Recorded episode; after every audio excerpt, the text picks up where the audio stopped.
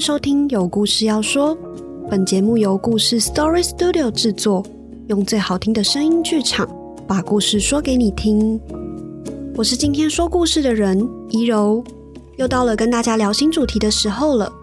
上个月呢，我们刚聊完历史上的危险读物，那这个月想要带来的主题呢，叫做恶人告白。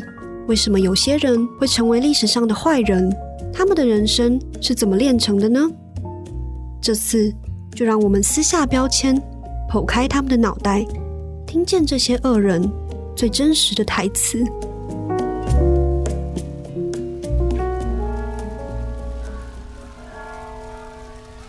第一位登场的恶人是引发了圣巴托罗缪大屠杀的皇后凯撒琳·德麦蒂奇。她让数千名新教徒在一夕之间丧失性命，点燃了巴黎历史上最黑暗的一页。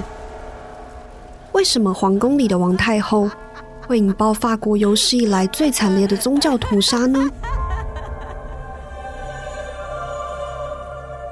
一五一九年，凯撒琳出生在意大利的佛罗伦斯。她出生的时机糟透了，当时整个意大利烽火连天。他的教皇叔叔克莱孟七世在教皇国遭受巨大的失败，而佛罗伦斯的人民也起身推翻了麦蒂奇家族。所幸，在他十几岁的年纪，麦蒂奇的支持者终于重掌政权，而小凯撒琳也被接往罗马。当教皇终于和已经五年不见的侄女重逢时，他眼中饱含着泪水，紧紧地抱着凯撒琳。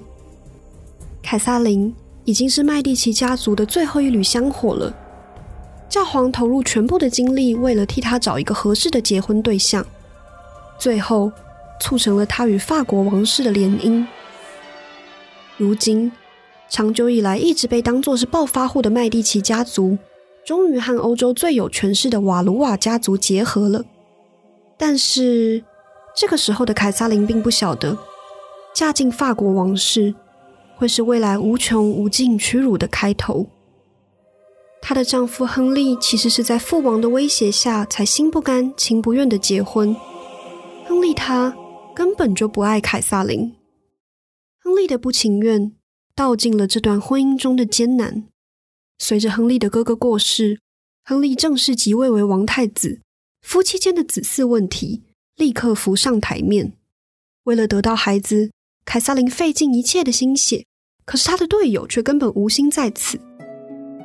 事实上，亨利把所有的心力全都放在比自己大十九岁的情妇戴安娜·普瓦捷身上。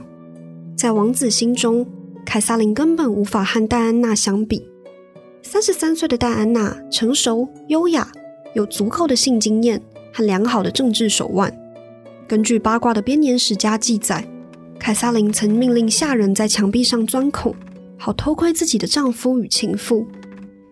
透过孔洞，她看见一位半裸的美丽女性爱抚着自己的丈夫，同时也享受着对方的爱抚。目睹这一幕的凯撒琳不禁感到心如刀割。面对这样的耻辱，凯撒琳选择的是放下全部的自尊，假装讨好丈夫的情妇，请求情妇戴安娜和她合作。对戴安娜来说，这是一笔划算的交易。亨利生性风流，与其让亨利被其他更年轻貌美的女性抢走，不如就留着这个看似貌不出众、软弱好欺负的正宫吧。到了晚上，戴安娜会挑逗亨利，把他弄得欲火焚身。关键时刻，再把亨利踢出房间，让他回到正宫身边，到凯撒琳的房间，花几分钟完成应尽的义务，最后再回去找戴安娜。和他相拥而眠，这种所谓的合作模式持续了七年，直到凯撒琳在二十四岁的时候，总算是生下了一个孩子，保住了自己的地位。不过，她依然是比不上戴安娜在亨利心中的位置，以及戴安娜在政治上的地位。直到凯撒琳四十岁的一个夏日，一切终于彻底的改变了。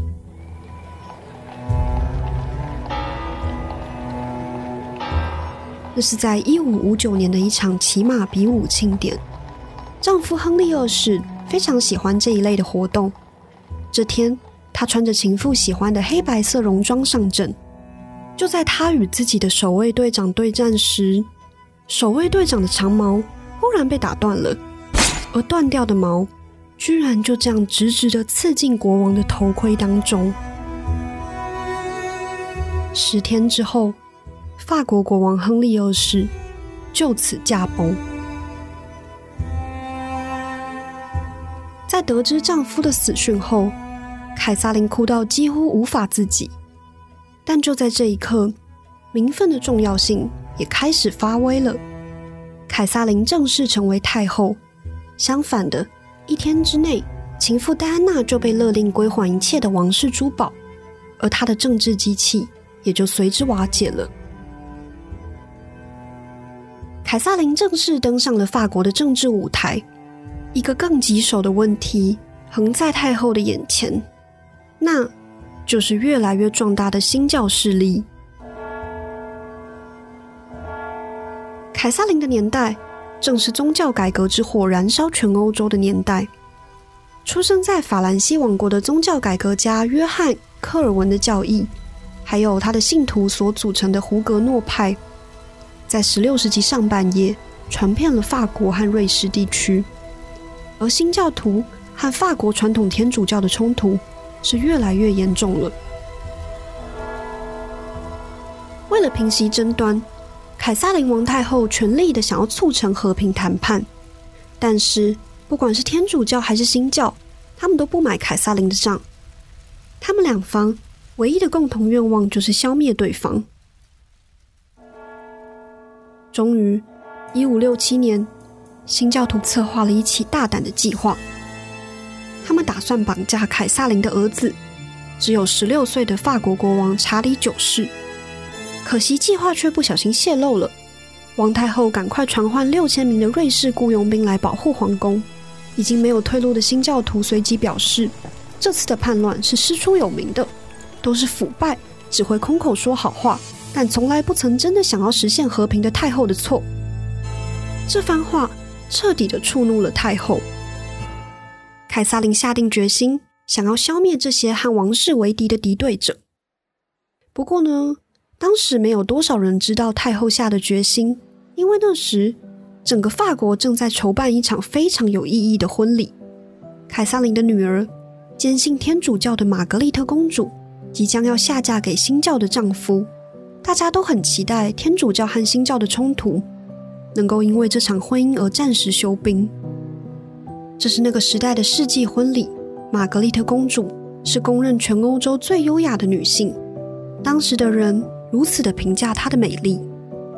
与其说是属于人间，不如说是属于上帝的。然而，就在大家欢欣鼓舞的时候，太后却已经悄悄的决定要趁这个机会煽动刺杀新教最危险的代表人物。那就是和自己的儿子走得很近的海军上将加斯帕尔·科里尼。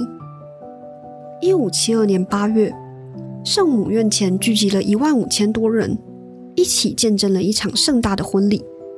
但就在四天之后的中午，当科里尼上将走出罗浮宫时，附近的谷仓突然响起一声枪响，上将随即倒地。只可惜。杀手失误了，子弹并没有打中要害，而是击中上将的手臂。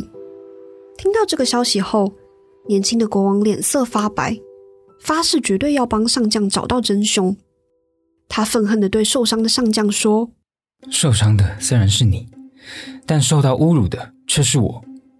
我发誓要血债血还，绝不姑息。”太后于是知道自己搞砸了。与其去等儿子调查出真相，不如主动和盘托出。他找上国王，用最委婉的口气告诉儿子：刺杀上将的其实不是只有天主教徒，自己的母后跟国王的兄弟都有份。国王顿时震撼到无法言语，自己的母亲怎么会煽动刺杀了自己视为是父亲的人呢？正当他还没反应过来时，太后就流下了眼泪。声泪俱下的诉说自己当年是怎么含辛茹苦的养大国王，又是怎么帮他坐稳王位。接着，凯撒琳告诉儿子，上将其实并不是他心中的英雄人物，上将是法国的威胁。克里尼宣称自己爱戴国王，但这都只是表象。现在，凯撒琳有明确的证据证明，新教徒想要起义，要将国王跟王室成员全都杀死，并且颠覆法国。接下来的整个晚上，太后、兄弟还有一小群顾问轮番上阵，对国王进行疲劳轰炸。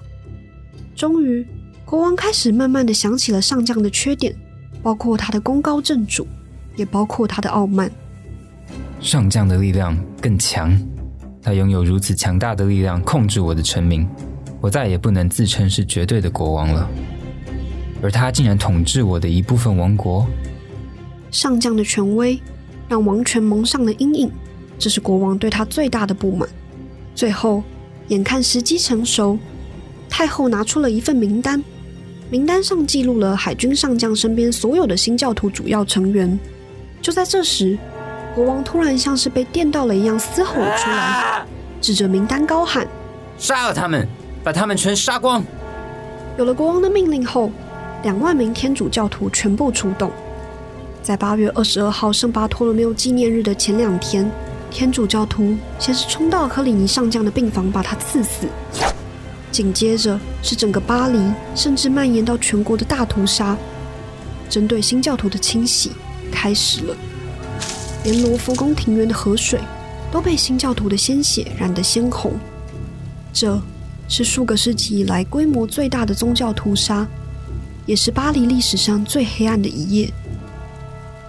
而这起事件却不是宗教纷争的终结，反而引发了新教徒的仇恨，激起了往后更大、更长久的内战。后世将这起圣巴托罗缪大屠杀的悲剧。扣在凯撒琳·德·麦蒂奇的头上。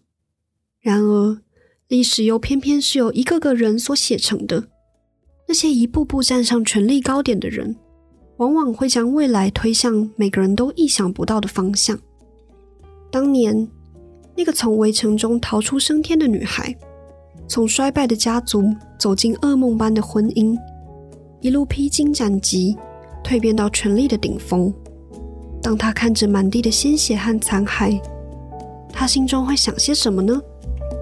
这些我们都已经不得而知了。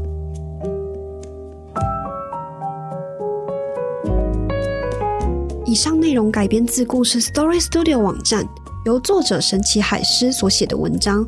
凯撒琳身为最悲哀的皇后，拥有最痛苦的婚姻，她引发了巴黎历史上最黑暗的一页。这篇文章是我们的会员订阅专题《夜总会 Story Story Night》的内容。每周我们会重写一位历史人物的故事，那些课本没有说到、没有说尽的人物，让他登上舞台上当主角。想订阅的听众朋友们，欢迎使用折扣码 Story Podcast，享用全站订阅方案九五折的优惠。如果大家对节目有任何的建议或回馈，都欢迎到 Apple Podcast 或故事的 IG 上分享你的想法，或者是帮我们加油打气。那我们就下周再见了，拜拜。